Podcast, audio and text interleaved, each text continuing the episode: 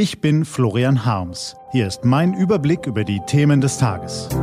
T-Online Tagesanbruch, was heute wichtig ist. Mittwoch, 26. Juni 2019. Atomkraft. Vielleicht doch besser? Gelesen von Philipp Weimar. Was war?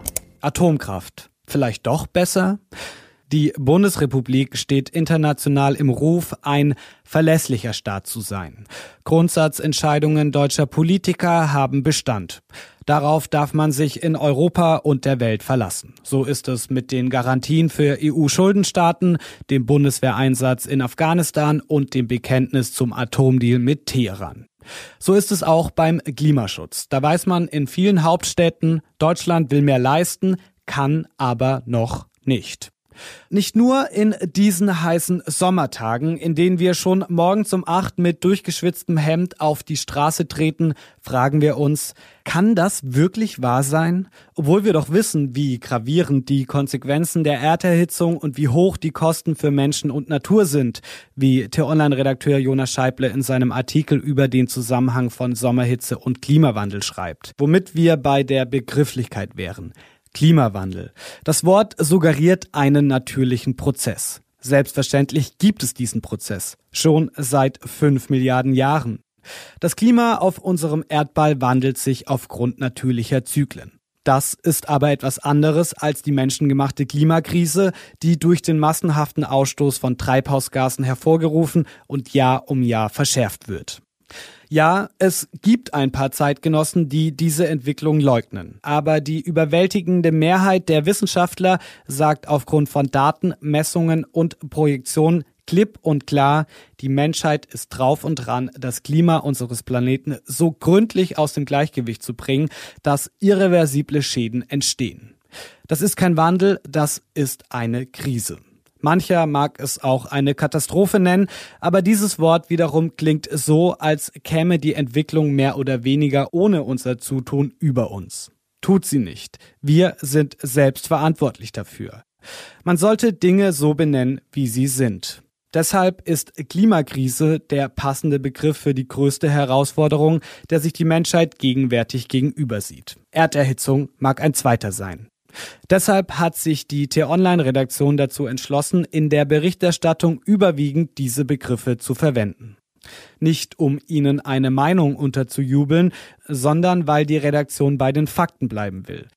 Damit verweigern sich die T-Online-Redakteure und Redakteurinnen dem Framing der Verharmloser. Denn die weitläufige und selbstverständliche Verwendung des Begriffs Klimawandel ist ein wichtiger Framing-Sieg für diejenigen, die kein Interesse an den erforderlichen Emissionsreduktionen haben, schreibt Nils Meyer-Ohlendorf vom Ecologic Institute. Und weiter, es ist kein Wunder, dass mit diesem Framing weder Bürger noch Politik Emissionen in ausreichendem Maße senken. Dafür aber ist es höchste Zeit, auch in Deutschland. Auch wenn die Bundesregierung sich noch schwer tut, entschlossen zu handeln. Auch wenn ein renommierter Umweltwissenschaftler wie Ernst Ulrich von Weizsäcker darauf hinweist, dass der deutsche Ausstieg aus der Kohleverstromung, Zitat, quantitativ nicht wahnsinnig relevant sei. Denn gleichzeitig entstünden weltweit 1380 neue Kohlekraftwerke.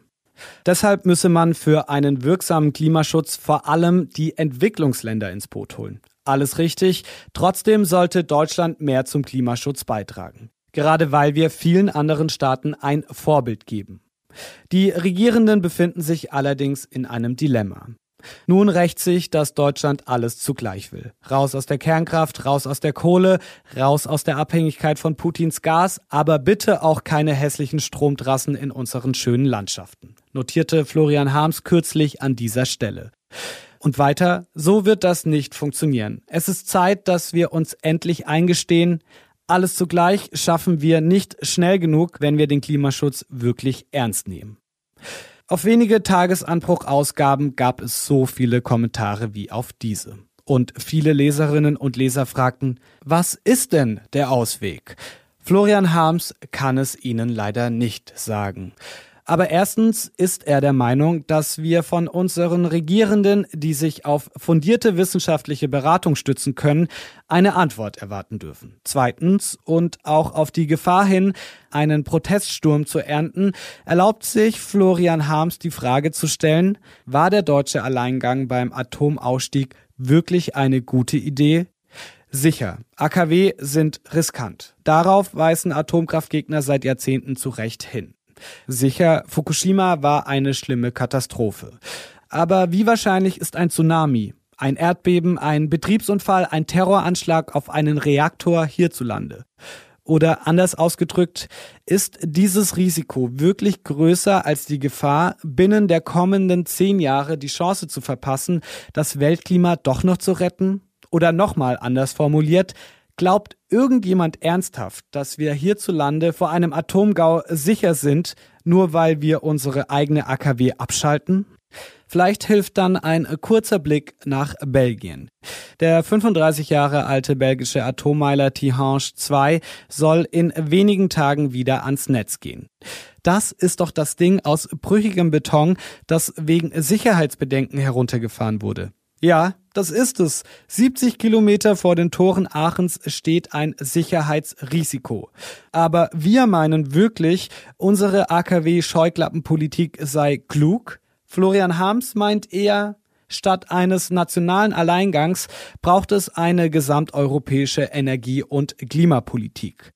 Und wenn das bedeutet, dass sich der deutsche Atomausstieg um ein paar Jahre verzögert, dann würden unsere Partnerstaaten das verstehen. Klimaschäden sind irreversibel. Grundsatzentscheidungen müssen es nicht sein. Das war der T-Online-Tagesanbruch vom 26. Juni 2019. Produziert vom Online-Radio und Podcast-Anbieter Detektor FM. Den Tagesanbruch zum Hören gibt's auch in der Podcast-App Ihrer Wahl zum Abonnieren.